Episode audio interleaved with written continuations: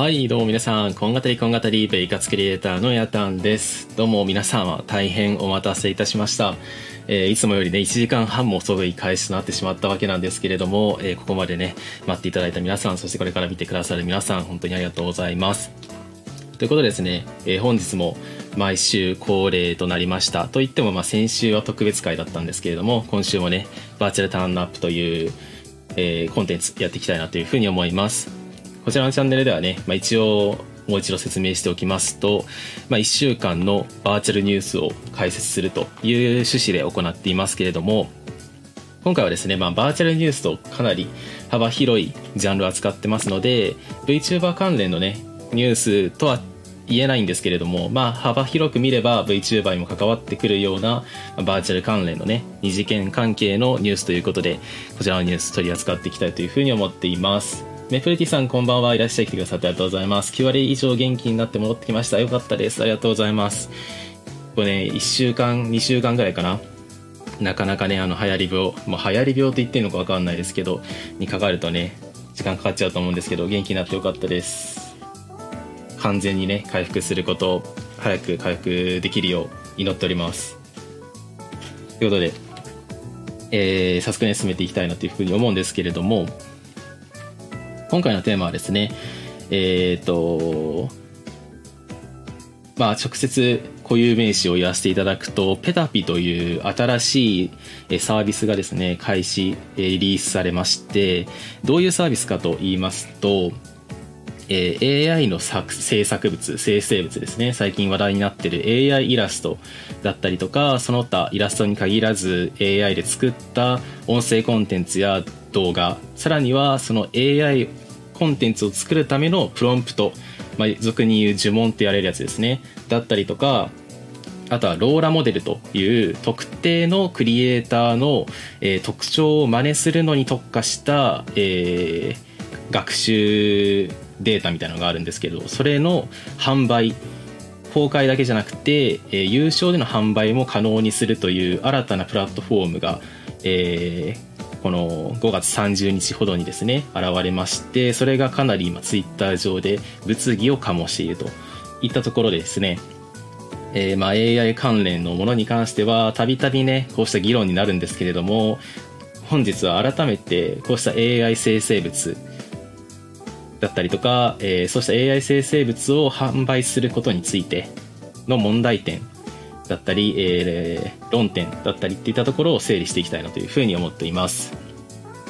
で、まあ、今回はですね結構、まあ、法律的な話とかも挟まってくるので、えー全然ねあの法律の勉強をしていない私にとっては結構難しい話だったりして、えー正直ねあのまとめながらなかなか難しい話になるなというふうに感じていたんですけれども、えーなるべくね分かりやすく説明できるよう心がけていきますのでぜひ皆様はねこの問題に関して一緒に、え理解だったりとか考えだったりを深めていただけたらなと思います、え皆さんの意見もねぜひぜひコメントの方で、えーお書きいただければというふうに思います。ということでよろしくお願いします。ということでじゃあ早速ね本題に入っていきたいと思いますけれども、えー本日取り上げるのはこのペタピというえーサービスですね。どういうサービスかと言いますと AI 生成物やそれを作るためのプロンプトないしはローラモデルと呼ばれる特別な、えデータセットを、え公開しそしてさらには収益化することができるサービスです。で私自身はですね、えまあ、このチャンネルを長らくご覧になってくださってる皆さんだったら分かる通りですね結構ま AI 技術に関しては楽しく使っていて、えーなかなか面白いなというふうに思っているんですけれども、まあ、つまりま AI 技術に関しては割と賛成派推進に関して賛成派なんですけれどもただねこうした AI 生成物特にこのイラストっていったものまあ創造物ですよね。に関して、えーこうした収益を得られるような形にすることっていうのは結構懐疑的なところがありましてそこに関してね、まあ、どういったところが問題かみたいな話ができたらなと思います。矢田さん今後あたり来た来てくださってありがとうございます。お久しぶりですね。とはいえ、まあ、先週も来てくださったような気がしますがあの僕自身ね週1しか配信をやってないので必然にお久しぶりになってしまうんですがありがとうございます はい本日は、まあ、AI のイラストだったりね AI を使った生成物を販売できるサイトに関してのねお話なんですけれども、えー、まあそれがね、まあ、問題だなっていうのは直感的に皆さんは理解できると思うんですけども実際にどういうふうに問題なのかについてお話ししていけたらと思います。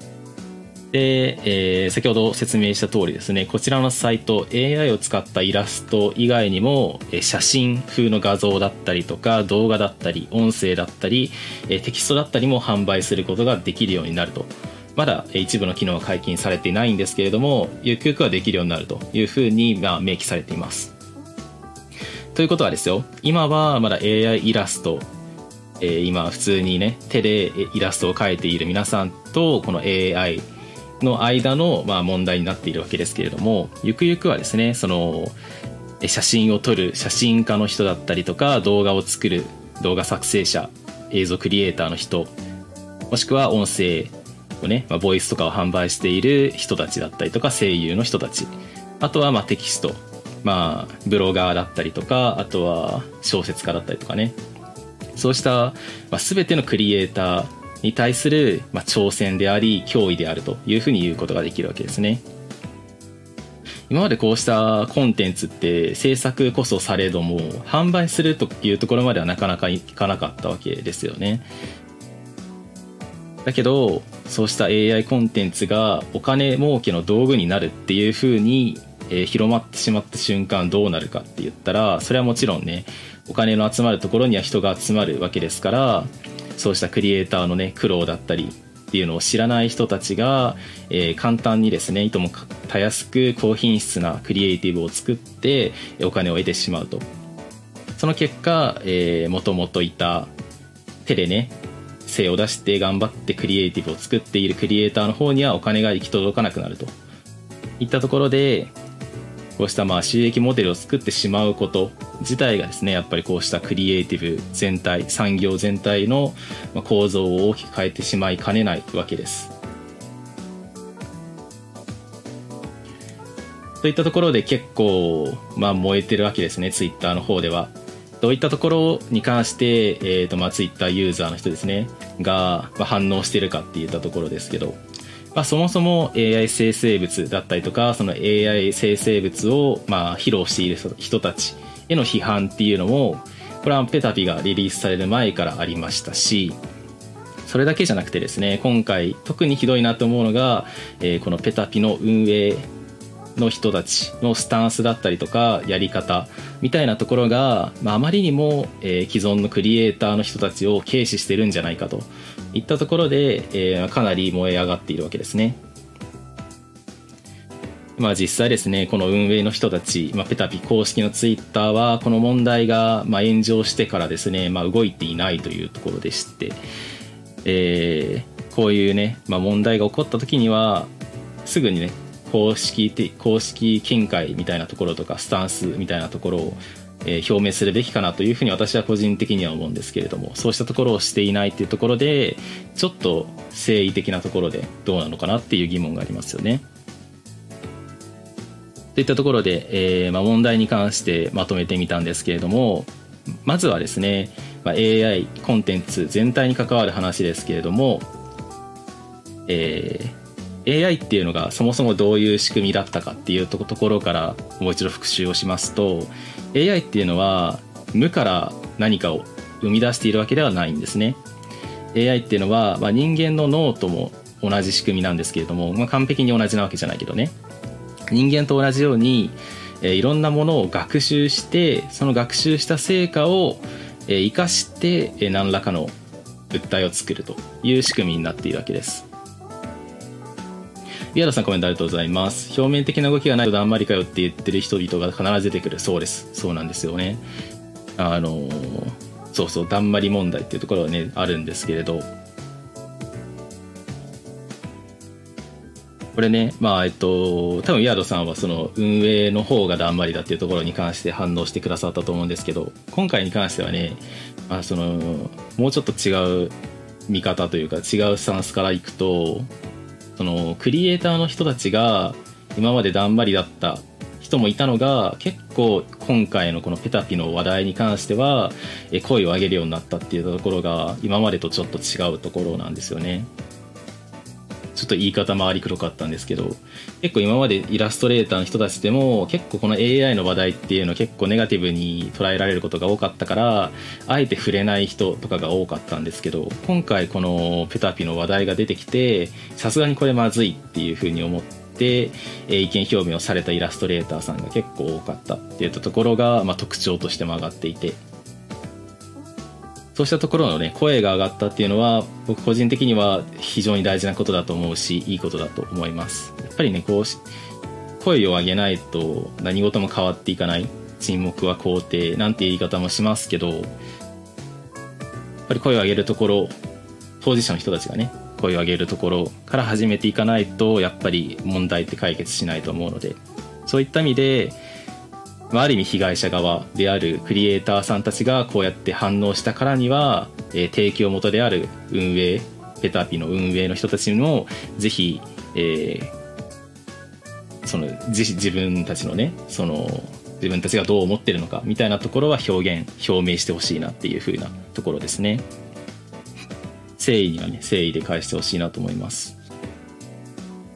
そうっていったところで今クリエイターの人たちは、まあ、被害者という言い方をしてしまいましたけれどもどういった意味で、まあ、被害を受けているかというとですね、えーまあ、簡単に言えば AI っていうのは、えー、あるものを学習してその結果何かを生成しているっていうソフトウェアなわけなので学習元となるイラストっていうのが必ず存在するわけですよね。そうした意味で、えーと、何が学習元になってるかっていうとこの世に存在する、えー、全てのクリエイターさんたちのイラストなわけです、まあ、全てのクリエイターっていうと言い過ぎかもしれないけど、まあ、Twitter に上がってるイラストだったりとかあとはまあそのもともとなんだろうなあうんとちょっと不正確な情報になってしまうかもしれないんだけどまあ、定義的に言えばねインターネット上にある例えばツイッターとかピクシブだとかあとはまあそれその他いろいろな、えー、今イラスト投稿サイトに投稿されているイラストを、まあ、元データとして学習され学習している可能性があるわけですよね。そういった意味で、えー、まあ、学習元となったクリエイターさんたちっていうのは、まあ、ある意味その AI の、まあ、餌となってしまった被害者と言えるわけです。そうするとどういう問題が発生するかっていうと法律的には、えーまあ、著作権違反になるのか著作権侵害になるのかというところですね。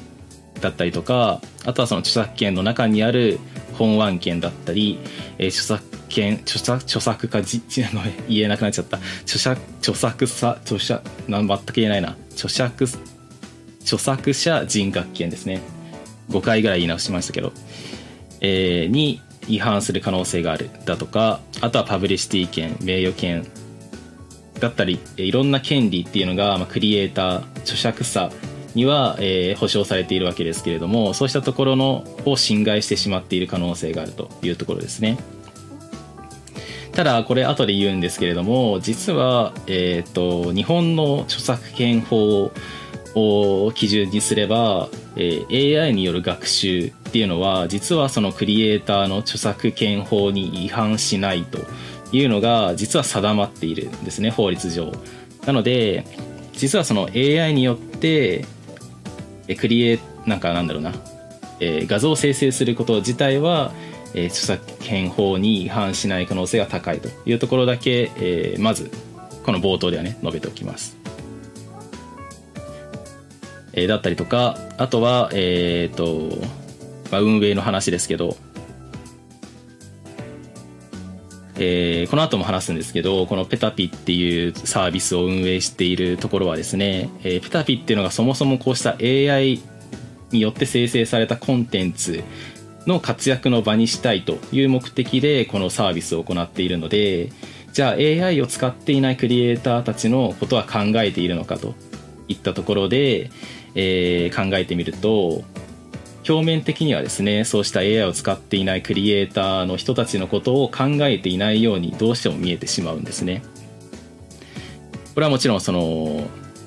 ペタピのホームページとか会社のホームページを見た感じからの、えー、まあ、感想なんですけれどもそうした意味でやっぱりその実際のところどう思ってるのか AI を使用しないして使用していないクリエイターのことたちをどう思っているのかみたいな公式見解はやっぱり欲しいなと思ってしまうところですね。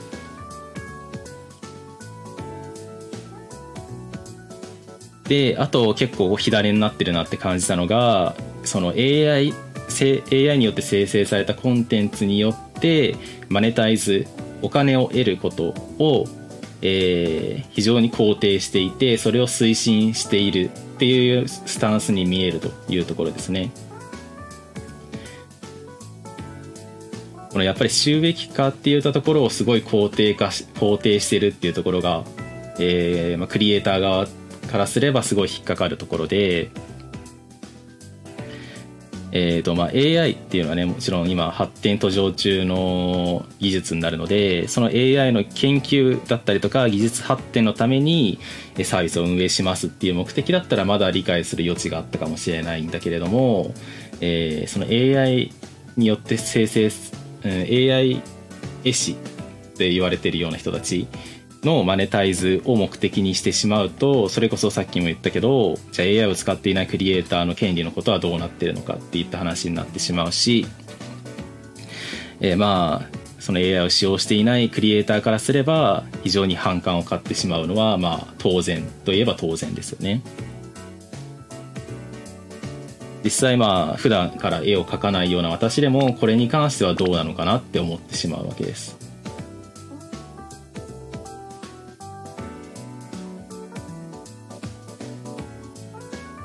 えプレティさん、コメントありがとうございます。ゲームの実施制作でスキルメイトを聞き出して参考にしまくってる。それはあれかな？テキスト、あの対話型のチャット GPT とかの話かな？あの、僕は、僕もね、そのチャット GPT に関してとかは全然、なんだろうな。というか、まあ、AI そのものに関しては嫌悪感とかってそんなないし、えー、むしろ人類は利用していくべきそう利用することによって人類の利益にもなっていくというふうには思っているんだけれどもやっぱりあれですよね。その既存のクリエイターの権利を侵害しかねない、まあ、権利を侵害しないにしても、えー、感情を傷つけかねない。みたいな技術に関してはやっぱり立ち向かってえー、行くべきかなっていうふうに思っているっていうスタンスですね。なのでまあまああの参考にするために AI を使うっていうのはかなり健全なやり方かなとは思います。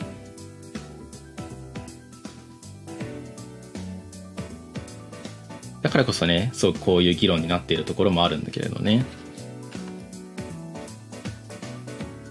えー、どこまでいったっけ？あ、そうですね。えー、まあ、マネタイズっていうところがすごいえー、左になってるよっていうところですね。で、それだけじゃなくて、他にもですね、まあ、その利用規約だったり、プライバシーポリシーに関しては、やっぱりその真っ当な企業であれば、ちゃんとみんなが見える位置に置いておくべきだし、えー、そうした誰か第三者の権利を損ねないように配慮をするべきなんですけれども、えー、この利用規約とかプライバシーポリシーっていうのがホームページに掲載されてなくてですね、えー、このサービスの会員登録をする際にしか見ることができない状態になっているっていったところで、えー、かなりね誰でも見れる状態になってるかと言われたら微妙なラインになるのでそれはまあ普通に AI に限らずですね企業のスタンスとしてちょっと怪しいかなというところですよね。ただまあ利用規約とかないわけではなくてもちろんそのサービスを登録しようと思えばそこで見れるわけなんですけどじゃそのとこに何が書いてあるかっていうと、えー、まあこれはどの企業でも大体そう企業っていうかどのサービスでも大体そうなんですけど、えー、まあそのサービスを利用するユーザーが第三者から権利侵害等で訴えられた時に、え、会社側サービス提供者側が、え、責任を負うんではなくてそのサービスを利用したユーザーが責任を負うんですよみたいな規約が書いてあったりしました。でこれはまあうん、まあ、会社が責任を負わないっていうのはどのサービスでも大体そうなのでまあなんだろうな。ことを荒立てることではないかなと思うんですけど、まあ、こういうやり方で商売をしている企業が書くことではないなっていうのは思ってしまいますよね。あとはですねそのプライバシーポリシー的なところと、まあ、利用規約な利用規約的なところで一応ですねその著作物に対する著作権の侵害だったり知的財産権肖像権名誉等を侵害するものは、えー、投稿しちゃダメですよっていうふうには一応明記はされていますまあ言えばいいっていう問題ではないよねっていうところではありますがまあ結構法の目をかいくぐって、えー、あくまでこのサービス提供し提供側に責任が押し付けられないように、えーまあ、うまく立ち回ってるんじゃないかなっていうような印象をどうしても受けてしまいますね。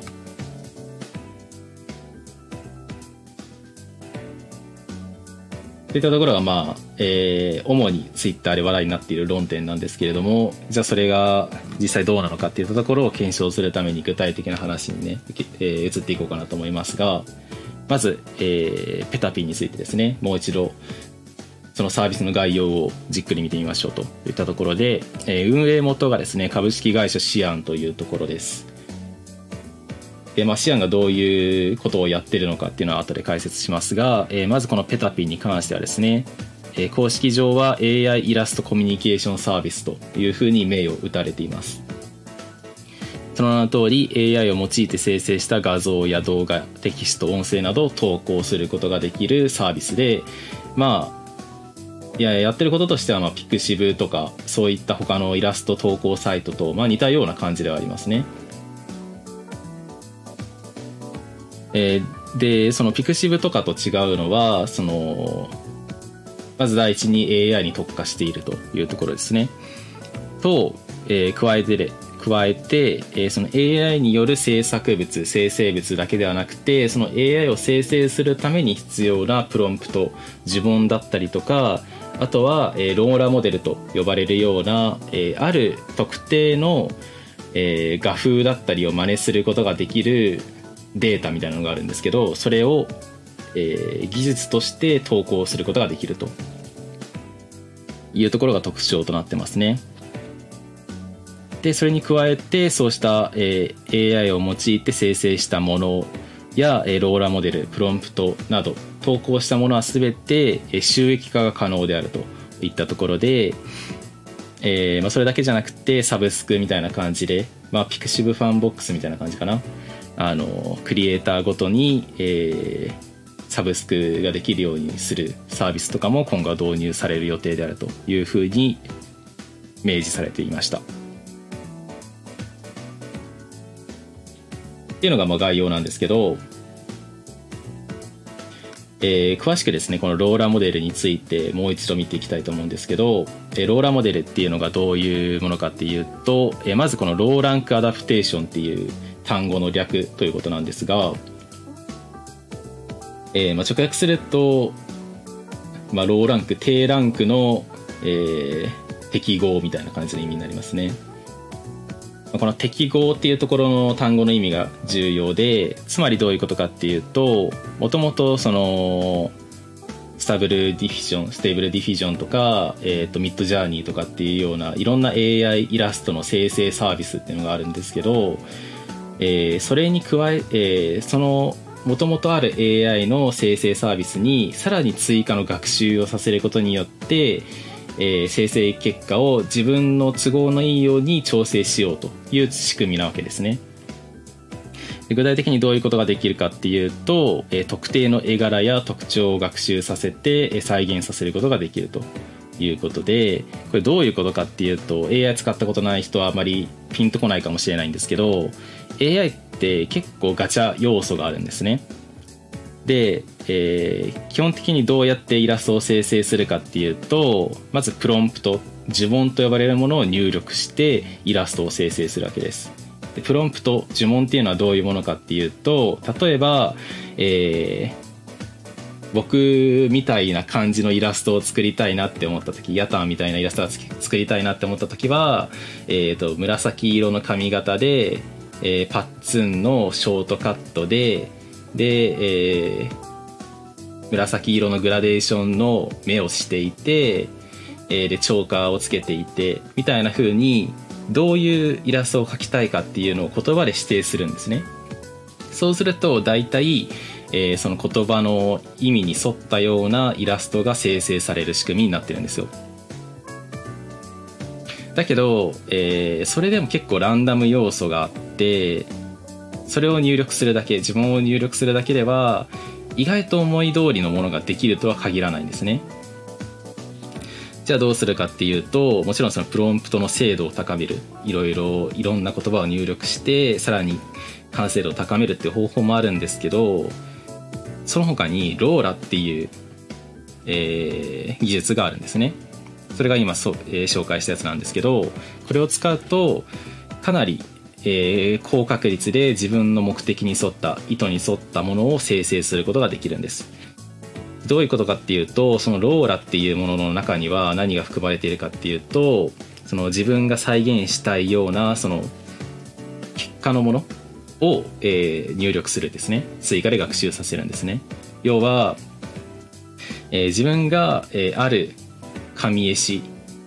自分がこういう絵柄で描きたいなって思ってるようなイラストレーターさんの画像を、えー、さらに学習させるとするします。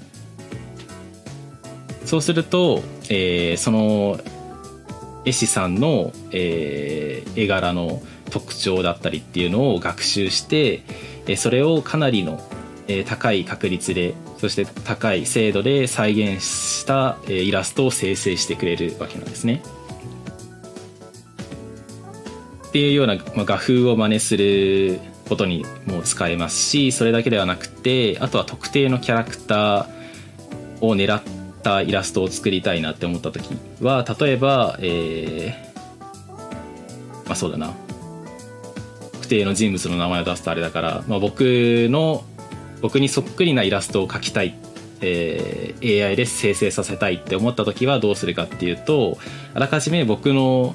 僕自身の、えー、キャラクターが写った、えー、イラストをまあ、20枚とか30枚とか、まあ、何枚でもいいんですけど用意をしてそれをローラーモデルにすると。でそのローラーモデルを読み込ませて、えー、AI にイラストを生成されると、えー、僕にそっくりなキャラクターを、えー、思い通りに生成することができるというわけですね。説明するのすごいむずいですね。大丈夫かなこれ。実際にね触ったことある方だったら分かりやすいと思うんですけれども、えーまあ、触ったことない人だとねちょっと分かりづらかったかと思います。が、えーまあ、何が言いたいかというとこのローラモデルを使えば、えー、特定のイラストレーターさんの絵柄をそのまんま、えー、真似することができてしまう。簡単に真似することができてしまうというところですね。これが非常に問題となっているわけです。でこのローラモデルが、えー、このペタピっていうサービス上では自由に販売することができるよというふうに、えー、明示されてるわけです。これがあたかもすごいいいことであるかのように、えー、明示されてるわけですね。でそれだけではなくてですねそのローラモデルを販売してその結果他の AI 技術士 AI, AI イラストの生成士がそのローラモデルを購入してその購入したローラモデルを使って何かイラストをまた生成してでその生成したイラストをさらに販売して利益が出た場合そしたらその販売して出て、えー、得られた利益がそのローラモデルの作成者にも還元されるっていう仕組みを、えー、ペタピはさらに作り上げたというところなんですね。となるとどうなるかっていうともちろん、えー、ローラモデルを作ればそしてローラモデルを使った、えー、イラストを作って販売すれば、え、利益になるという仕組みが完成してしまったわけですから、えー、さらにねこのローラモデルを作るモチベーションっていうのが上がってしまうわけですよね。なのでこのペタピというプラットフォームの功罪としては功罪というかまあ罪の部分としてはこうしたちょっと著作権的にもグレーであるローラモデルっていったところを、えー、作る人たちのモチベーションを刺激してしまったところっていったところにもあるんじゃないかなと思います。なので、まあ、そのローラモデルっていうのは、え先ほど言った通りそのある特定のイラストレーターさんの絵柄を真似する、まあ、再現することができる、えーまあ、学習モデルなのでその学習される側であるイラストレーター側からすれば、まあ、たまったもんじゃないそれでお金を得られるなんてたまったもんじゃないっていう話ですよね。でまあもちろんその学習元となったイラストレーターさんの方には一銭も入ってこないわけですからまあ得られればいいっていう問題でもないと思いますけどねえー、まあなんか普通に真面目に自分の画風を誇ってイラストを作ってるイラストレーター側からすればもう迷惑な話なんじゃないかなっていうふうに思います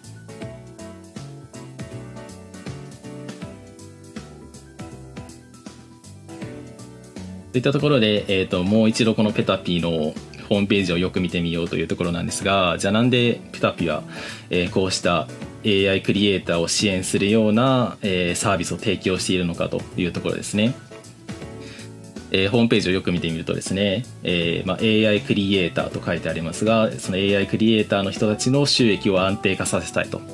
でさらに、えー、その収益を安定化させることによって AI クリエイターたちがその AI コンテンツの作成に没頭できるようにしたいというふうに書いてありました。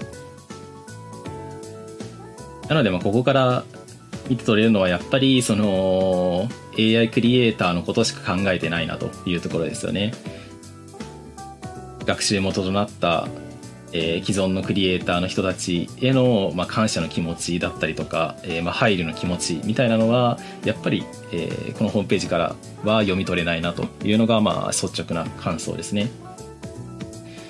であと書いてあることとしては、まあ、AI コンテンツが規制されたプラットフォームの代替の場になりたいみたいなことですね。これに関しても、えー、最近ですね、まあ、ピクシブだったりとか、えー、他のイラスト投稿サイトでも結構その AI 生成物 AI イラストの投稿を禁止している、まあ、一時的にでも禁止しているサイトが結構増えてきていて、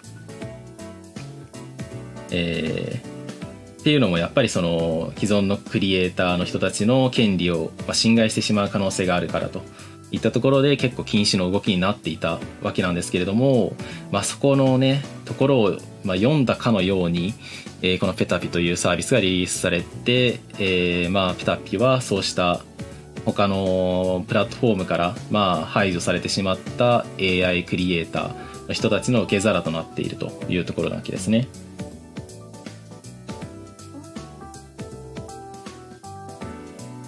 で、えー、最後にですね、えー、コンテンツ生成技術の発展の中心になりたいといったことも考え、えー、書かれていてやっ、ぱりペタピ運営としてはこうしたその AI によるコンテンツ生成技術みたいなところを推進していきたいみたいな思いがあるんじゃないかなっていうのも読み取れますね。まあ、結構な綺麗事みたいなのも書いてあるんですけれども正直なところそうした AI クリエイターみたいなところの受け皿を作ってどうにかその自社の利益に持っていきたいみたいなうんまあその利益ファーストみたいなところも正直、えー、感想としては抱いてしまうところでしたね。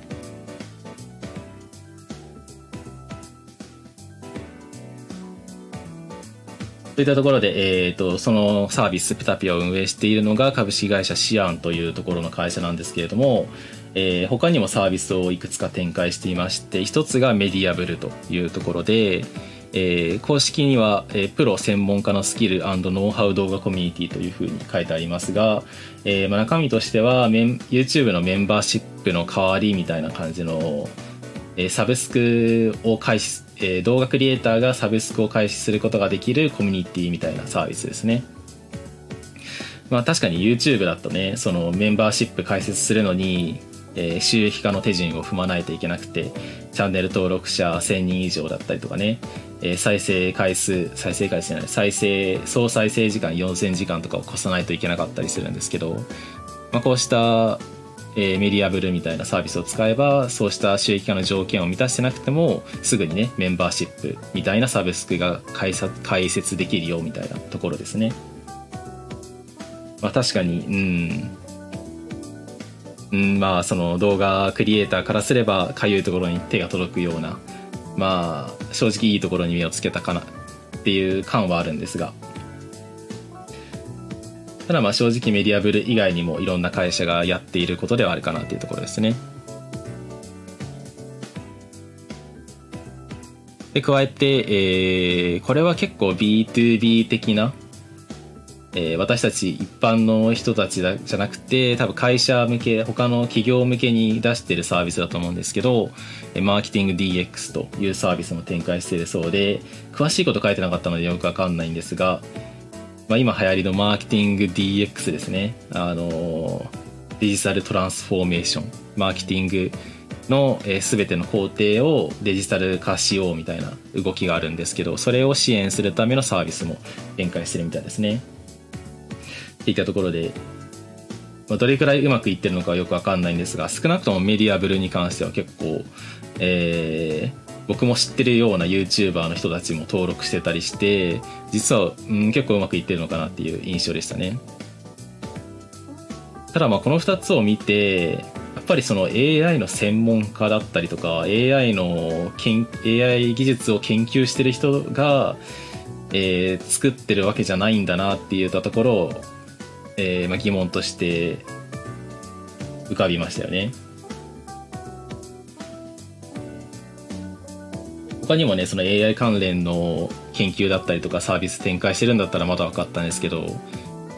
そこでいきなり AI イラスト専門のサービス作るんだって言ったところでそういったところからもやっぱりなんだろうなうん AI イラストないしはそうしたイラストの生成っていったところを、えー、まあお金儲けの手段に捉えてしまっているようなところがある気がしてちょっとした反感を生む原因になってるんじゃないかなという印象を受けましたね。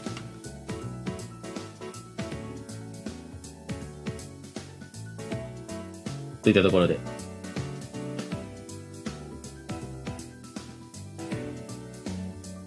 えー、ここからはですね、えっ、ー、と、ちょっと今 までの話、僕の印象論みたいなところが強くなってしまったので、えー、もうちょっとその法的な面とかから、えっ、と、本当にこの問題が問題なのか、まあ、要は違法なのかみたいなところまで突っ込んで話をしてみたいなと思うんですが、まあ、結論から言うと,、えー、とまず僕はその法律に関してもそんなに詳しくないですしそんなにというか全くね詳しくないので結構調べた結果という感じになっていますしあとは、えー、と法律的な面から見ても割とこの AI の生成物に関する法律みたいなのはあんまり整備がされてなくて、えー、判例とかもね少ないので一概に、えー、違法であるか合法であるかみたいな話はえー、まだね、えー、結論付けられないのかなというふうに思っています。ただまあこういう見方も法律的にな観点からすればできるよねという話をしていこうかなというふうに思いますまず一つ目として、えー、著作権的に問題があるかといったところですねで実はえっ、ー、と2019年ぐらいの改正で結構この AI に関する話みたいなのは、えー、著作権法に盛り込まれているんですねすでに。じゃあ日本の、まあ、法律っていうのはこうした AI の生成に関してどう考えているのかといったところで引用したいのがこの著作権法第30条の4という法律なんですけれどもえー、ちょっとずらーっとね引用してしまったんですがここ読んでもちょっと難しいと思うので、えー、ポイントだけ説明をさせていただきますと、えー、まずですね著作権法全体で定められていることとして著作物っていうのは基本的にその著作物を作った人に権利があって、著作権を持っている人は他の人につまり著作権を持っていない人に勝手に自分の著作物を利用されない権利っていうのが保障されているんですけれども一部例外として、えー、制限付きであればその著作物を利用することができるっていうのも法律として定められてるわけなんですね。これがまあ権利制限規定とも呼ばれたりするわけなんですけれども要はまイラストっていうのもこの著作物に、えー、当たるわけなので、えー、この権利制限規定に、えー、定められている範囲の利用であればイラストも利用することができる著作権を持っていない人でも利用することができるというわけなんですね。でじゃあこの今回引用した、えー、第30条の4では何が、えー、例外として定められているかと言いますとまず1つ目として、えー、技術開発や実用化のための試験で2つ目として、えー、著作物の情報解析や、えー、情報処理の過程における利用この2つ大きく分けて2つについては、えー、イラスト等著作物の利用が認められているわけなんですね。でまだ言葉が難しいと思うんですけどつまり情報処理ってどういうことかっていうとこれが AI の学習なわけですね。AI っていうのはもちろんコンピューター上で動いていてコンピューターに、えいろんなイラストを読み込ませて学習させる。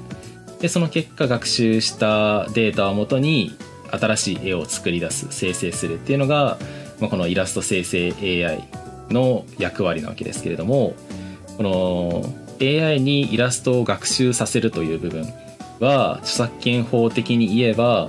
えー、情報処理にあたるので実は、えー、著作物を AI に学習させることは著作権に引っかからないっていうのが法律的な解釈になるわけなんですね。ただもちろん、えー、じゃあ情報処理のためだったら何でもしていいわけではなくて、えー、まず第一として著作者著作権を持っている人の利益を不当に害してはならないっていうのはもちろん定められています。でそれに加えて必要最低限の利用でなくてはならない。必要もないのに、えー、わざわざその限度を超えて学習させたりしたらそれはもう違法になりますね。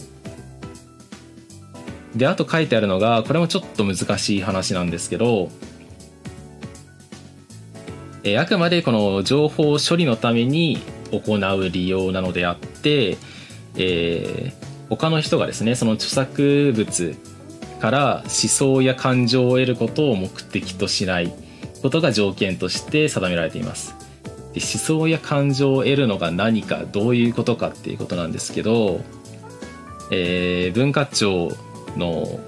その権利とかはね、えー、扱っている文化庁の見解としてはその著作物の主張などを通じて、えー、著作え視聴者等の知的精神的欲求を満たすという効用を得ることに向けられた行為行為であるか否かまだ難しいですね。まだ難しいですね。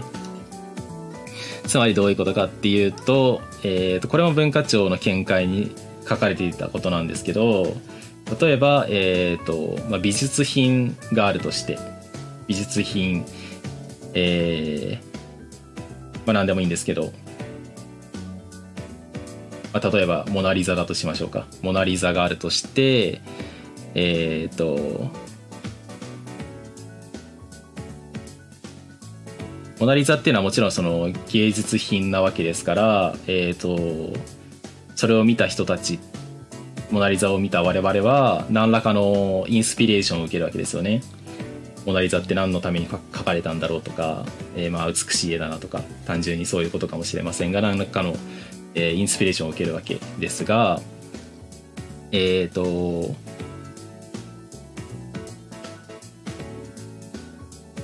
そうした意味で、えー、モナ・リザはもちろん著作物に該当するわけです。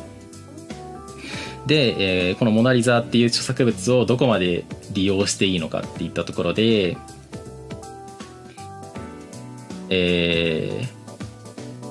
まずそれを「モナ・リザ」っていうのを AI に読み込ませて、えー、情報処理の結果として、えー、モナ・リザに似たような何らかの AI 生成物を作り出すことはこれは著作権法には違反しない。ですけれどもそのモナ・リザそっくりのイラストを作る目的が、えー、誰かを感動させたいとか、えー、これは美術品として世に知らしめたいみたいな目的なのであればそれは違法になるよというところなんですね。例えしたんだけどなんかいまいちいまいちなんか芯よくってない気がするな。ちょっとごめんなさいこれは僕の理解不足かもしれませんが。要はですね結局その生成されたものっていうのが、えー、実質的にその生成物を受け取った人もしくはその生成物を公開した場合にその生成物を見ることになる人が、えー、何らかのインスピレーションを受けるか知的にもしくは精神的にインスピレーションを受けるかどうかみたいなところが、まあ、論点になるよっていうところなんですね。難しい話ですね。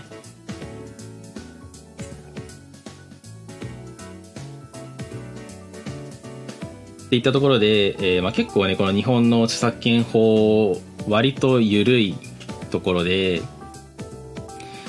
えーとまあ、著作物を AI に学習させること自体は、えー、合法としている国っていうのは結構あるんですけどそれだけじゃなくて日本の法律だと、えー、営利目的かどうかみたいなのも、えー、特に通ってないんですね。つまりは営利目的である営利企業が、えーと AI を生成す、え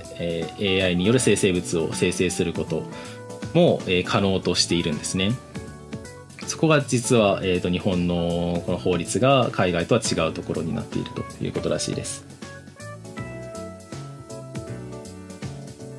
っていうのを考えるとまず前提として、えーと、AI イラストを作るためのツールである Midjourney とか Stable Diffusion とかノベル AI っていういろんなツールがあるんですがそれらは、えーと、著作権法的には違法ではないというところがまず第一の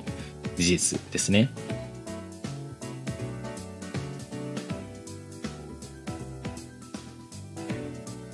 なので、えーまあ、イラストレーターさん側としてもですね、まあ、もしかしたら自分のイラストが、えー、こうした AI の材料、学習材料になってしまっているかもしれないんですが、イラストレーター側が、えー、この Midjourney とか Stable Diffusion、 NovelAI を、え、著作権法を盾として訴えることは、まあ、法律上はできないというところなんですね。これが正しいのかどうかっていうのはやっぱり今後議論していく必要があることだと思います。次の論点としてですねじゃあ LoRA モデルはどうなのかといったところに関してです。復習しておくと LoRA モデルっていうのはある特定の絵師の画風を真似することができる AI 用の学習モデル学習データです。ということはですよ、えー、よりですね普通に Midjourney とか Stable Diffusion 使うだけだと、えー、結構ランダム性があるんですけど LoRA を使えばかなり特定の絵師の画風に寄せることができると考えるとじゃあこっちのローラを使った方の著作、えー、生成物はもしかしたら著作権法に違反する可能性があるんじゃないかという仮説を立てることができるわけです。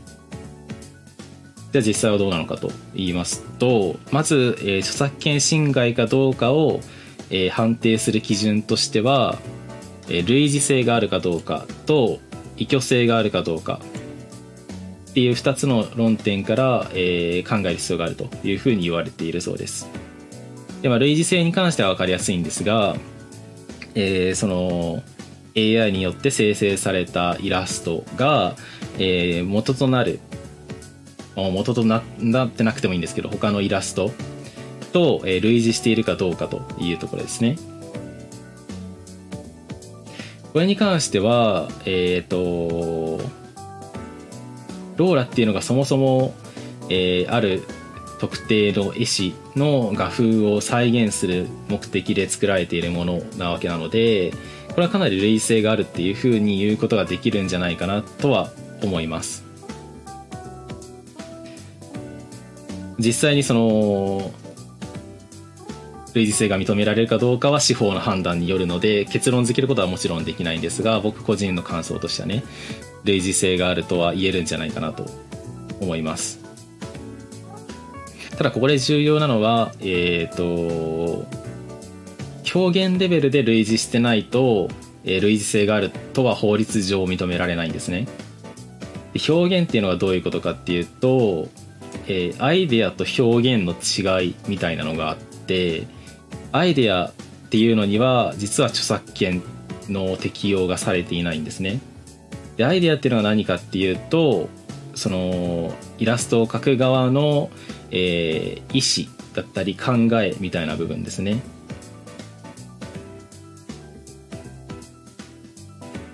えー、これも例えとして合ってるかどうかわからないんですけど例えばうん。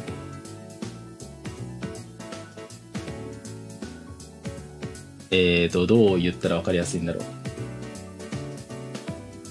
でまた僕をちょっと題材にしようかなと思うんですけどあるイラストレーターの人が、えー、紫色の髪の毛で、えー、パッツンのショートで、えー、目がキラキラしててみたいな、え、人物のイラストを描きたいなっていうふうに思うこと思うこと自体は、まあ、アイデアなわけなんですね。でそのアイデアの結果そのアイデアを元として実際に、え、紫色ショートカットのパッツンの人物のイラストを描いたら、えー、その描き上げられたイラストそのものは、えー、著作物になる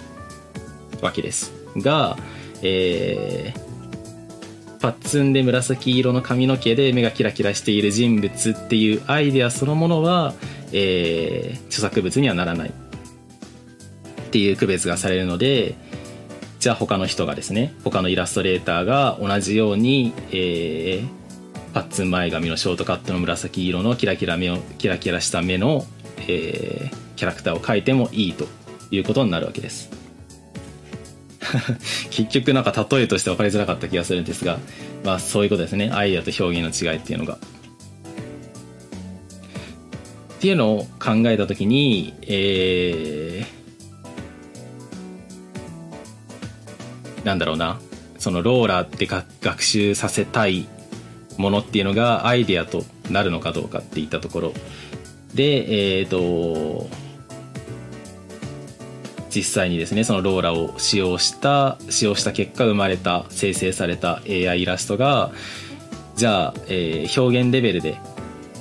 類似する作品になるのかどうかっていったところはまだまあ判例が出ていないところなので正直どっちとも取れる議論が分かれるところになるのかなっていうところなんですね難しいね言い方がね僕個人としてはまあとはいえローラモデルを使用したらかなり似た絵柄のイラストができるっていうのは事実なので、まあ、主観的な判断にはなってしまうんですけれどもうんこれは表現レベルで寄せにいってるという言い方ができるんじゃないかなとは思っています。あともう一つとしては、えー、異居性があるかどうかといったところが論点になっていて異居性っていうのはえっ、ー、と今回で言えばその AI によって生成されたイラストが、えー、本当にその他のイラストレーターのイラストをに基づいて作られているのかどうかっていう論点の話ですね。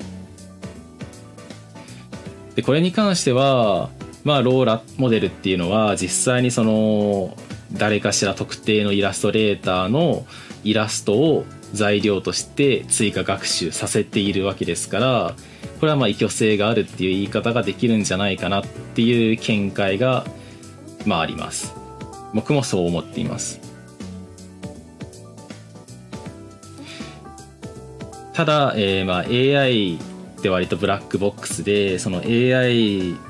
がどういうふうに元となる学習材料をどういうふうなプロセスを踏んで学習して生成しているのかっていうのは、まあ、割と複雑になっているので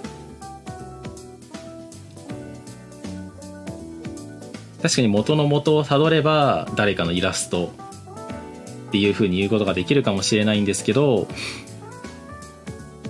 ただその過程としてもうそのすごい細かい要素に分解されてしまった時点でえー、っとまあ異居性がないという言い方ができる。可能性もあるといったところでこの異居性っていう部分に関しても実はまあ議論が割れているところなのかなというところですね。ごめんなさい。非常に説明が難しいな。自分でもちょっと納得できる言い方ができてないんですが。まとめをさせていただくと、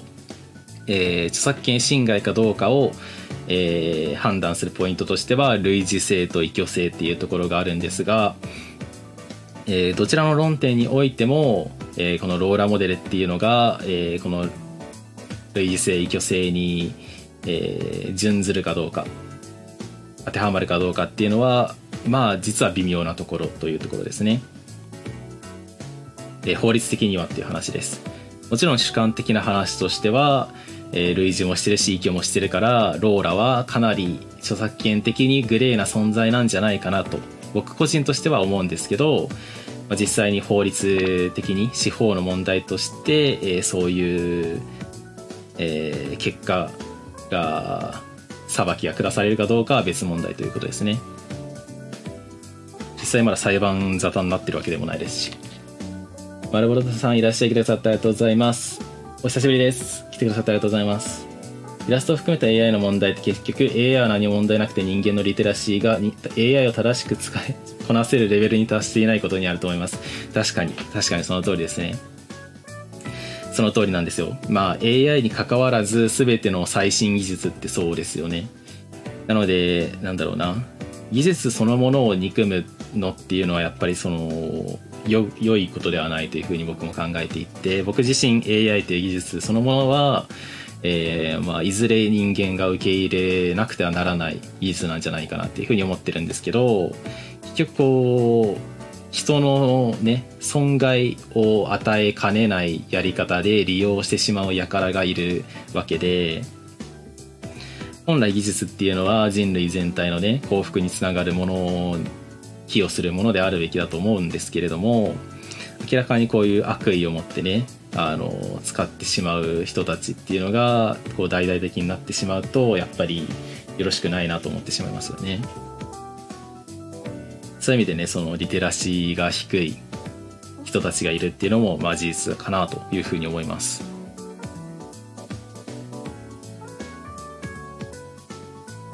ありがとうございます。僕もそのように思います。っていたところですね。なのでそうそうもちろんなんですけど、えー、ローラモデルっていうのはもちろんその権利侵害のために作られた技術ではなくて、えーと、普通にまっとうな使い方もできるはずなんですよ。なんだけれども、えー、とやっぱりその技術を悪用して、えー、ある特定のねイラストレーターの画風を真似してやろうと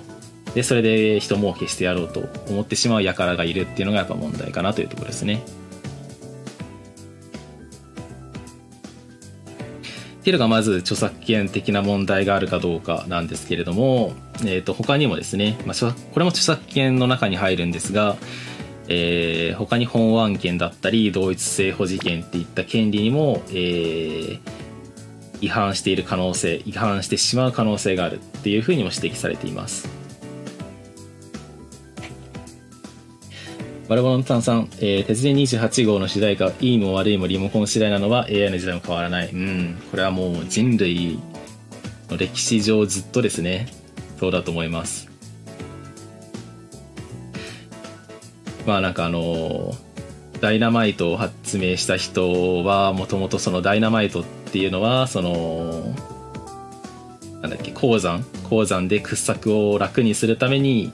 発明したのに、えーと、人間愚かな人間たちは戦争の材料爆弾の材料として使ってしまったからまあなんか病んでしまったみたいなエピソードよく聞きますけど結局そう操る側道具っていうのは使う側の責任問題だし、えー、よく使える人もいれば悪く使っちゃう人もいるよなっていう感じがしますね。ありがとうございます。そうそうそう。で、そう、他の問題点としましては、その本案権と同一性保持権っていったところで、これ実はその二次創作問題みたいなところと同じなんですけど、まずその二次創作って結構今の世の中普通になってきてますけど、実は二次創作って本質的には著作権法違反なんですよって言ったところで、なんて違反か、違反、違法になっているかっていうと、二次創作って元となる、えー、創作物があるわけですよね。例えば、うん、なんだろう。じゃあまあドラえもんの二次創作を作りますってなった時はもちろんそのドラえもんが、えー、一次創作となるわけなんですけれどももちろんそのドラえもんの、えー、著作権を持っているのはドラえもんの原案原作者である、えー、人であって、えー、それを本案したりする権利っていうのも基本的にはそのドラえもんを書いた作者本人にしかない権利なわけです。で本案っていうのがどういう権利かっていうと、えー、例えばそのドラえもんドラえもんで言うとちょっとややこしくなってしまったなドラえもんの先生も亡くなってるからねえっ、ー、とまあえっ、ー、と例えばそのドラえもんを舞台としたえっ、ー、と舞台というかドラえもんっていうキャラクターを利用した映画を作ったりだとか舞台を作ったりとかつまりはそのドラえもんっていうコンテンツを使った別の形での著作物を作れるのも基本的には著作者のみなわけです。ドラえもんの場合はた多分あのプロダクションがね著作権を持っていると思うので、えー、作者の方本人ではないと思うんですけど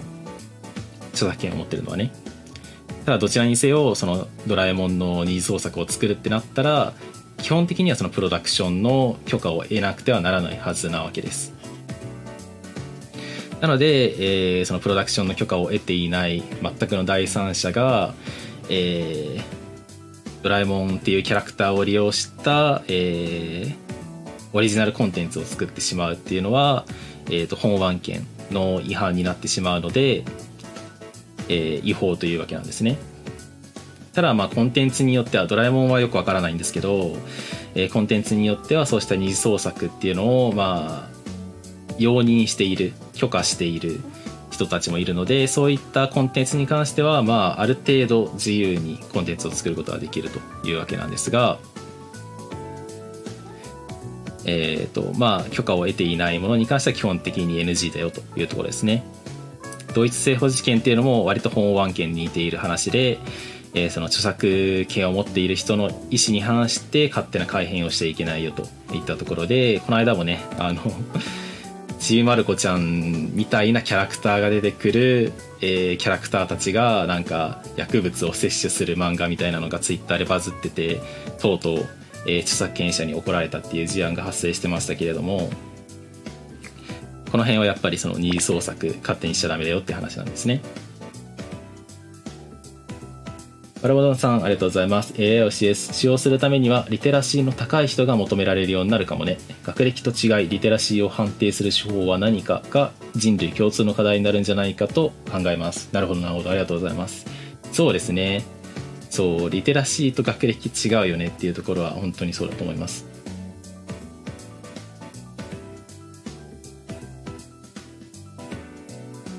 リテラシーの高い人、あ、そうですね、そうですね。うん、それ判定する、確かに判定する手順ってどうなんですかね。なんかの試験を突破するのかってうんいうとこになりますよね。もちろんそうだね。えっ、ー、と、学歴を得るために必要な大学の入試試験とは全く別のテスト、テストをやるのであれば行うことになりますよね。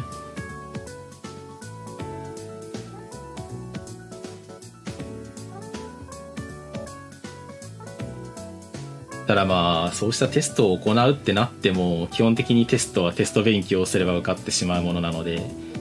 ただ単にそのテストのためのために勉強をした人がテストを突破したとしてリテラシーが高い人と認定できるかどうかは別問題ですしねそう考えると本当にリテラシーが高い人ってどういうふうに見分け見分けたらいいのかっていうのはかなり大きな課題な感じがしますね。でも本当に AI を使用するのはリテラシーが高い人じゃないといけないっていうのはすごい思います。リテラシーの定義っていうのもまあバラバラだと思いますけどやっぱりその感度の高い人みたいなところだよね。リテラシーが低いと結局はそのリスクみたいなところまで考えることができないっていうことだと思うのでそういう人が生地 AI っていうものが何なのかっていうのをよく理解せずに使ってしまうと、えー、予想だにしないね被害が生まれてしまうんじゃないかなっていうのは確かに思いますね。コメントありがとうございます。そうということでそうなんですよね。えーと、とこれもそうだね。確かに AI を使う側のリテラシーの問題でもあるんですけどやっぱりねあの AI リテラシーが低い人が AI を使ってしまうとこうした著作権にも違反してしまう可能性があると。でさっき今は、えーと、二次創作っていうのを、えーと、話題として本案権と同一性保持権の話したんですけどじゃあもしこの AI を使って生成したイラストが、えーと、かなり、え、他の著作物にそっくりなえー、キャラクターを用いた作品になったとすればそれは二次創作と同じっていうふうに見なされて、え、本案件だったり同一性保持権の違反になる可能性がかなり高いですよね。キャラクターの名前を出したりしてしまったらもうそれはアウトだと思います。結構ツイッター見てるといるんですよね。〇〇のキャラクター作りましたみたいな。AI で作りましたみたいなのが結構あったりして。危ういなと思ってます。バラバロタンさん、仏法や哲学の考え方を総動員することになるかも。なるほど。仏法は地獄界から悟りを開く界までの実界の考え方がありますね。ありがとうございます。あの、輪廻転生的な話ですかね。僕、全然ちょっと仏法に関して詳しくないのでわかんないですが。畜生道みたいな。あ、でも、あれ道だから違うか。すいません、ちょっと無 教養でわからないんですが。あれかな？リテラシーの高さ、リテラシーの磨き方みたいなところでね、コメントくださったと思うんですが、すいません。あの、精進します。その後で調べておきたいと思います。ありがとうございます。文法よくわかんないんですけど、哲学思考的だっていうのはなんとなく理解できますね、直感的にも。別に哲学詳しいわけではないんですけど確かに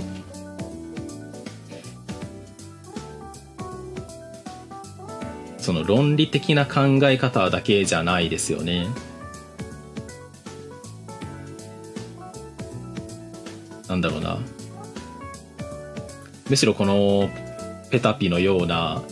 AI イラストを使ったビジネスモデルを考えるみたいなのは、まあ、ある種論理的な考え方って言えるかもしれないですけど実際に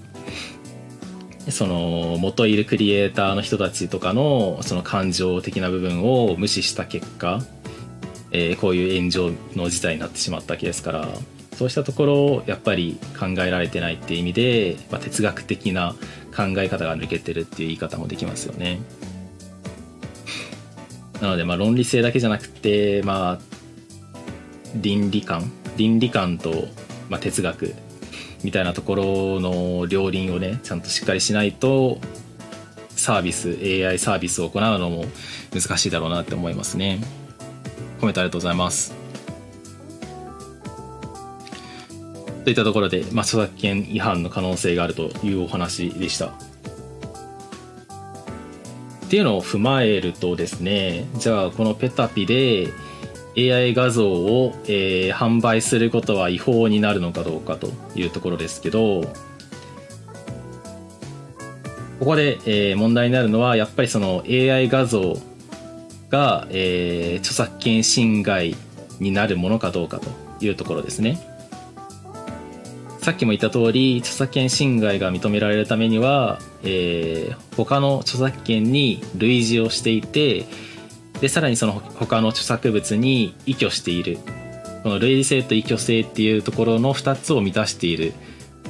えー、必要があるというところなんですがこの2つがもし認められた場合には、えー、勝手に人の著作物に準じたものを売っているってことになるのでもちろん著作権侵害として訴えられる可能性があるわけですね。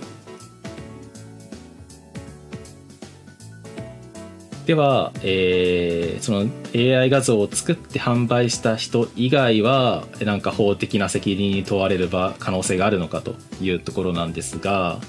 これに関してはちょっと難しいところです。他に、まあ、その AI 画像の生成生成だったりとか販売に関わった人っていろいろいると思うんですがまずはじめに、えー、その AI 画像を作るためのプロンプトだったりローラを提供した人。要はこのプロンプトだったりローラを、えー入力すれば、えー、〇〇さんの〇〇さんっていうクリエイターの人みたいな絵柄が生成できるよみたいな風に言って技術を提供した人はどうなるのか。他に、えーペタピみたいな、えーそうした AI 画像を、えー自由に言っていいよ。そして収益化していいよっていうプラットフォームを作った人はどうなのか。そして最後に、えーそもそもその Midjourney だったりとかあとは、えー Stable Diffusion みたいな AI 生成ソフトを作った人はどうなのか。っていったところの、まあ、3社ざっくり分けるとですがこの3社の法的責任はどうなるのかっていったところですがこれに関してもまあ別にまだ判例がねあるわけではもちろんないんですがえっ、とその間接的な罪みたいなところですね。で、えー、と他の事例で判例が出ているケースがあってその時の焦点となったのが、えーその著作権侵害発生の実質的な危険性を有する物品もしくは場であるかどうかっていうのが一つともう一つはその著作権侵害が発生しているのを知っていてもしくは知るべきであったのにその著作権侵害の発生防止のための合理的な措置を取ることなく侵害のために提供してしまったかどうか。この2つがま論点として挙げられていてこの2つを元に考えると法的責任があるかどうか考えられると思います。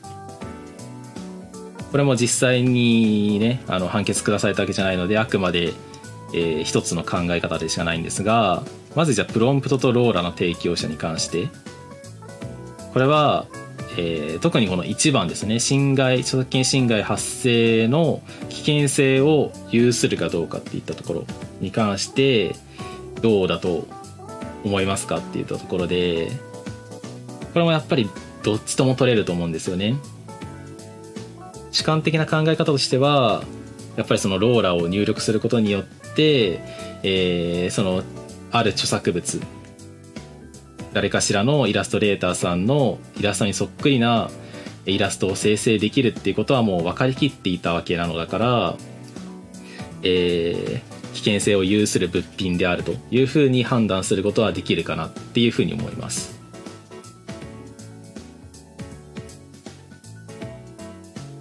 ただその一方でえっ、となんだろうな実際この著作権侵害が発生するかどうかの、えー基準なわけですけれども著作物って私的に個人の範囲内で利用する場合はこれ著作権違反にならないわけですよね。だからもし、えー、とこのローラを使ったとしてもローラを使って A イラスト AI イラストを生成した人がこのペタピみたいなところで、えー売ったりせずにあくまで自分が楽しむように AI を生成した場合は、えーこれ著作権違反にならないわけですよ。そう考えたら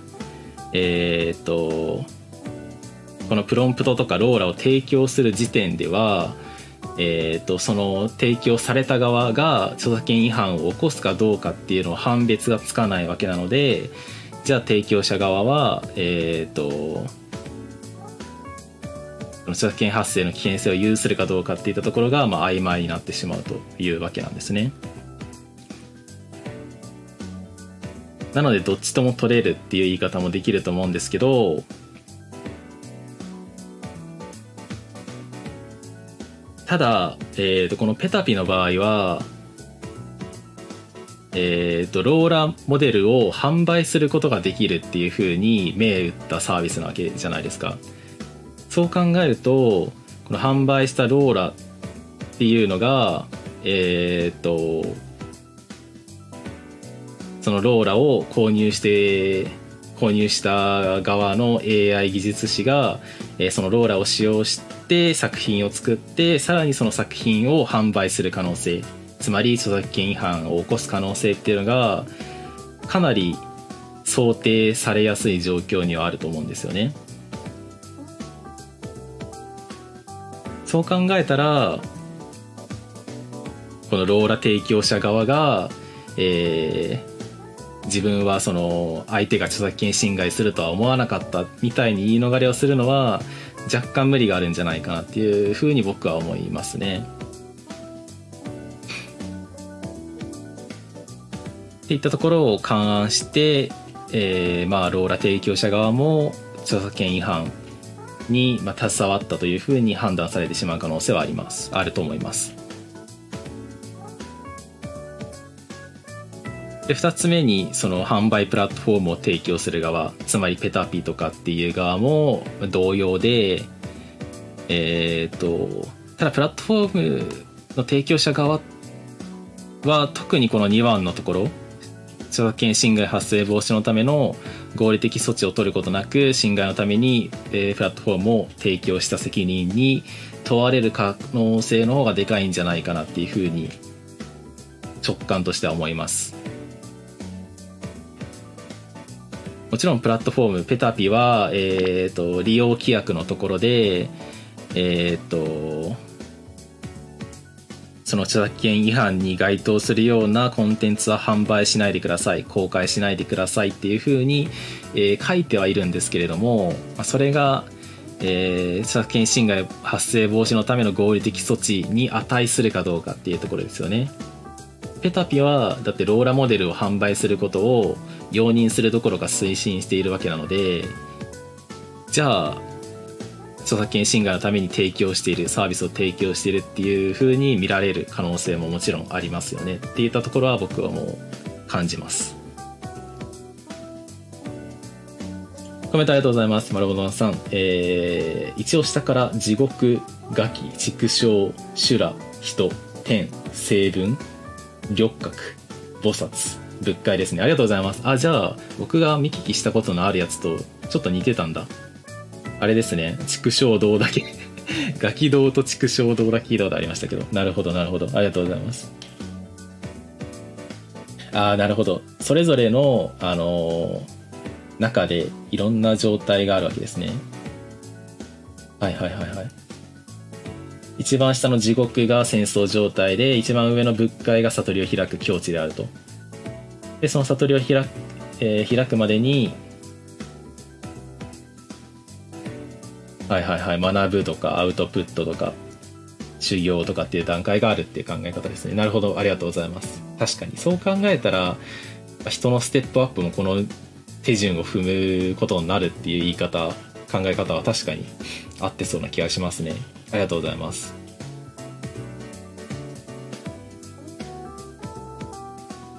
そう考えるとね今の AI 技術に関する論争みたいなところを見てるとこのフラットな状態である人の段階にもたどり着けてないような感じはしますね。確かにありがとうございます。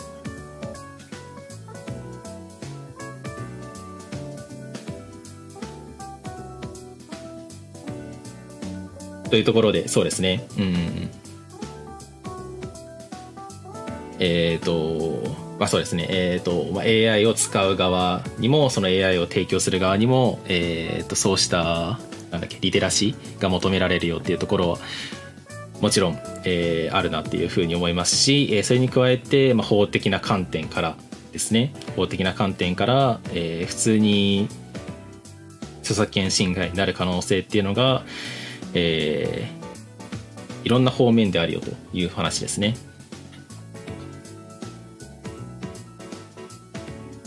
っていったところでやっぱり総合的に考えてもペタピって非常にそのなんだろうなグレーなサービスなんじゃないかなっていうふうに僕はどうしても思ってしまいます。使うのはリスキーかなって思います。え今後ねその AI に関する法整備とか進んできてその法を遵守した上でサービスを展開するんであればまだね全然やりようはあると思うんですけど生地まだねその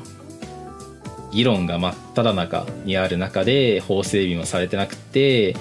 えー、バラボノさんが言ってくださったようにリテラシーが低い人も多い。リテラシーが低いっていうのは要はあれですよね。まだそのリテラシーを高められるほどの土壌が作られてないって言い方もできると思いますから。そうした意味でも AI ってもうたがったか去年から話題になったぐらいの未熟なね技術なわけじゃないですか。もちろんそれまでにいろんな研究がなされてきたわけだけど一般大衆に浸透したのはたかだか去年ぐらいの話なのでそう考えるとこうしたサービスをねやるのは時期尚早すぎたんじゃないかなといったところはありますね。サービスの運営側もそのサービスを利用する側もリテラシーを高めてからこうした法整備が進んでから、まあ、利用するべきだったんじゃないかなというふうに思います。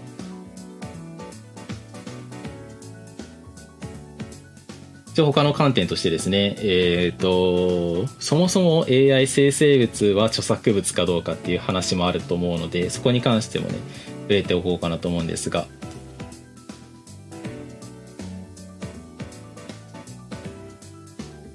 まあ、えっ、ー、と、この AI イラストに関する議論としてね、そもそもその AI 絵師みたいな事象をする人がえ気に食わないみたいな意見も結構あったりして、その理由として、AI イラストは、まあ、ただただ機械に生成されて、えー、生成させてるだけじゃないかと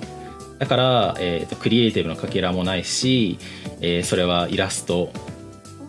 というよりは、えーまあ、生成物であるというふうに、えー、論をね展開されてる方も多いと思いますし、まあ、実際僕もね割とその立場に近い感じではあるんですがじゃあ実際著作物かどうかという話ねしていきたいと思います。うんうんうん。パラオトンさんありがとうございます。人間が参加するフルマラソンに AI という車で乗り付けて参加する人間の不利が AI イラストの問題なんだよね。えー、理屈だけではなく直感で嫌がられるとも、うんうんうんうん。おっしゃる通りだと思います。あの、直感なんですよね。あの、生理的に無理なんですよ。えー、そういう方が多いかなと思います。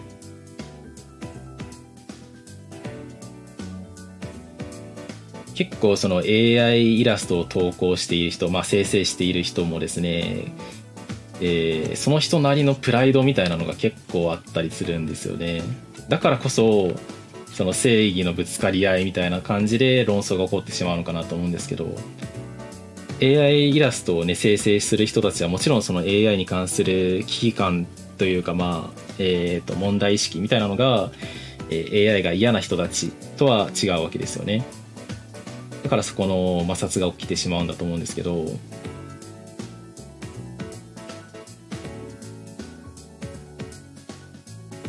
そうなんですよね。まあ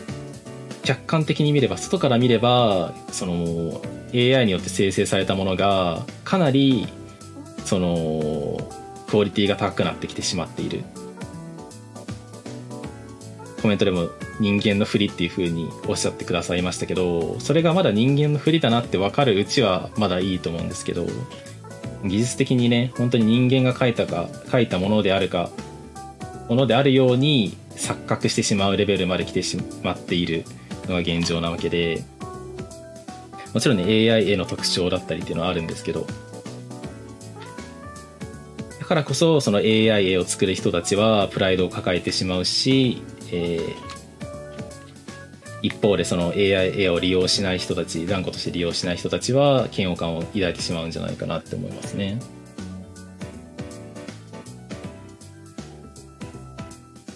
コメントありがとうございます。TSO 直感的な問題もかなりありそうだなっていう一方でちょっと論理的な話をするんですがじゃあ実際著作物なのかどうかっていうところですね。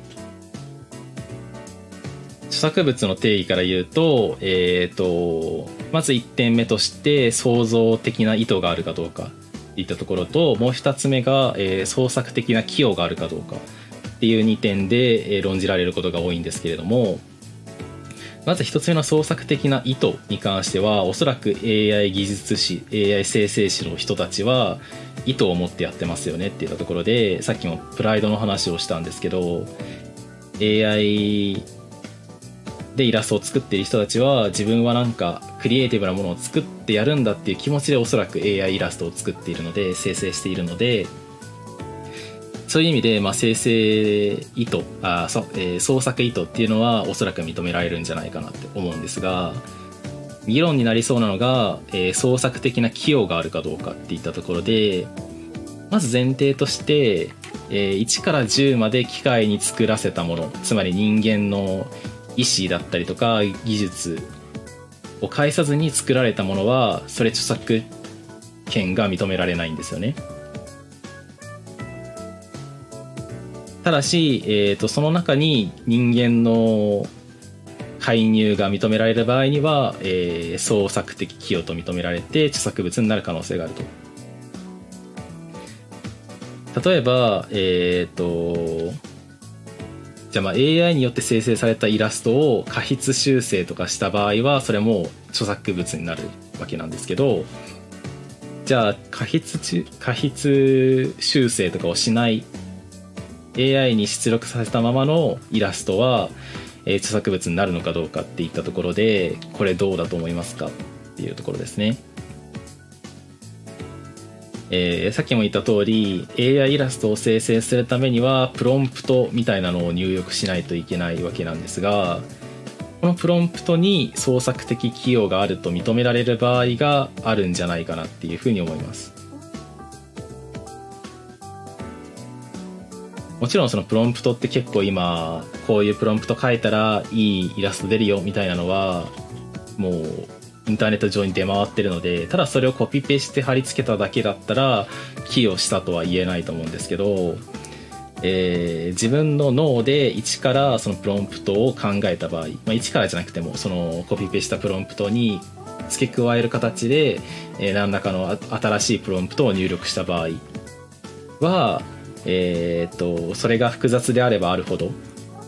他の人の真似が難しいものであればあるほど、まあ、創造的と言える余地があるかもしれないというふうな見方ができるわけですね。これはもちろん論理的な話であって、まあ、直感的な感覚的な話ではないんですが。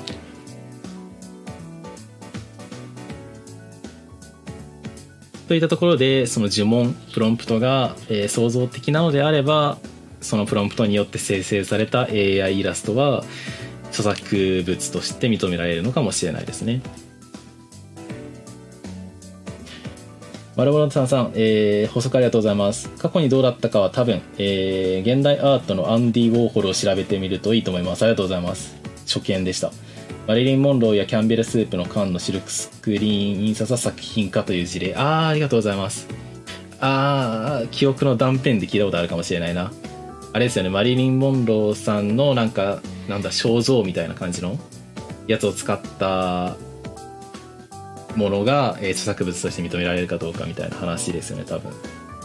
ちょっとぐらいかすってるかもしれないんですが。後で調べてみたいと思います。ありがとうございます。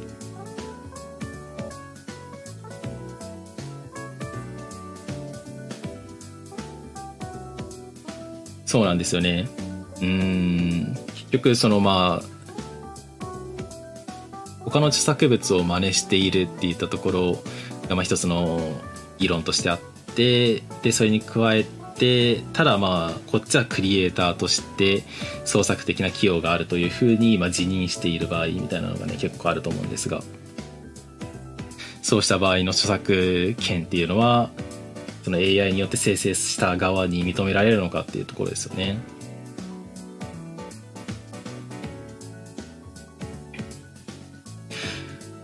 といったところで、えーまあ、AI の生成物が著作物かどうかっていう議論があると思うんですがじゃあ仮にね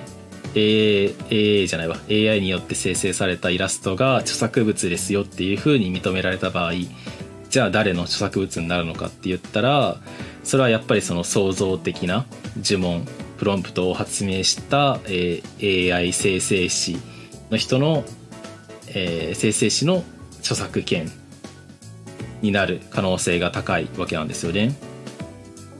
そう考えると,、えーと、いくら AI 技術を使って作った AI イラストだとしてもその AI の学習元となった絵師の人たちにはその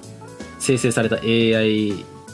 ラストについて、えー、著作権が与えられることはないわけですね。かなり複雑な言い方をしてしまったな。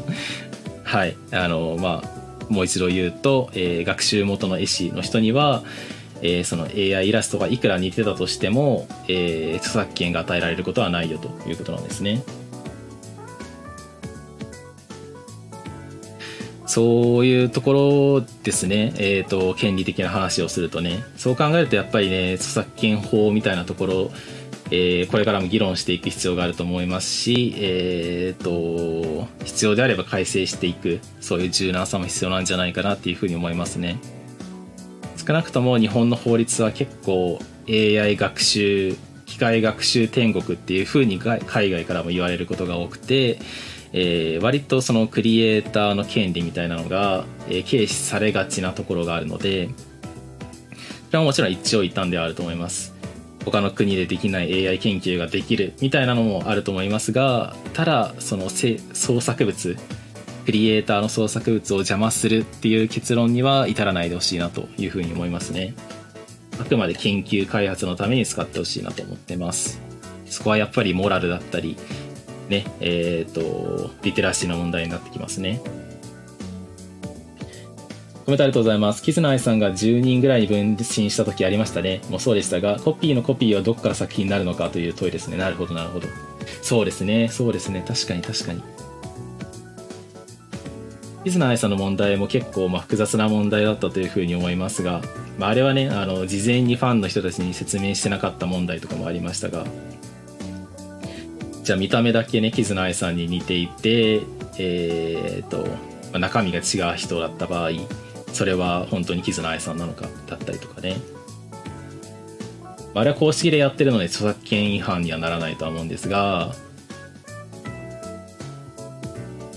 まあなんだろうな。元となるオリジナルのキズナアイさんの模倣品っていう言い方もできるわけですから確かにそれは別の著作物と言えるのかどうかと言われると微妙な感じがしますね。コメントありがとうございます。ったところで、まあ、自分でもねちょっと説明しながら、えーと、戸惑っちゃう部分があって正確な説明ができたかどうか分かんないですしちょっと主観的な部分もね入りすぎてしまったかなという反省はあるのですが、まあ、まとめるとですね、まあ、ペタピに関してはまあ炎上して当然みたいなところは正直あると思います。それがまあなんでかっていうと、やっぱりその著作権的にもちょっとグレーであるって言ったところ、え、違反であるというふうに断定することはできないんだけれども、えーと、正直今法の目をかいくぐるやり方をやってきたな感もありますし、グレーではあるんですが、えー、ホワイトとは言えない状態であるというところが一つと、あとはその、他のクリエイターだったりとか、えー、ユーザーの人たちの感情的な部分直感的な部分をあまりに軽視しているよねって言ったところで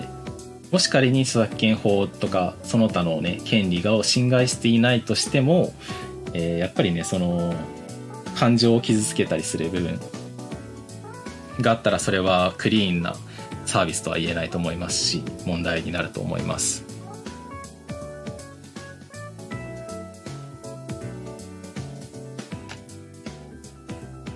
あとはね、えっ、ー、と、最初の方に言いましたけど、公式として、まあ、見解みたいなところを早く発表してほしいなっていうところですよね。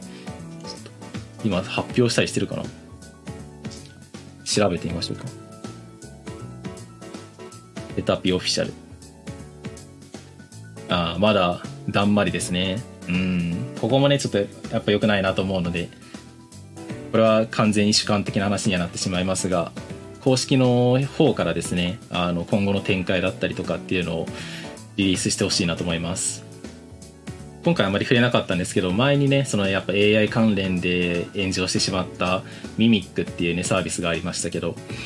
ミミックの運営はまあ1日くらいで確か炎上した日から1日ぐらいでスタンスの発表とそのサービスの停止開発の停止みたいなところをリリースしてたかなと思うのでそれぐらいのねあの速さでやってほしいなっていうところはありますが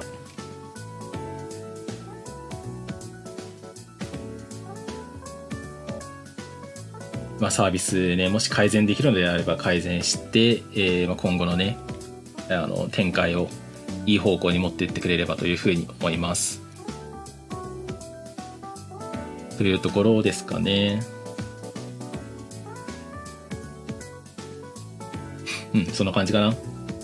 今回結構ね、あの、長く喋っちゃったし、まとまりきってないところもあったので、今後もしかしたらノートとか、あとは YouTube に投稿を、もう一回あの、動画としてまとめて、短い短尺の動画としてまとめて投稿するかとかそういったところもちょっと考えていこうかなと思うので、えー、ぜひね今回の説明だけではよく分かんなかったという方は、えー、続報を待っていただければなというふうに思います。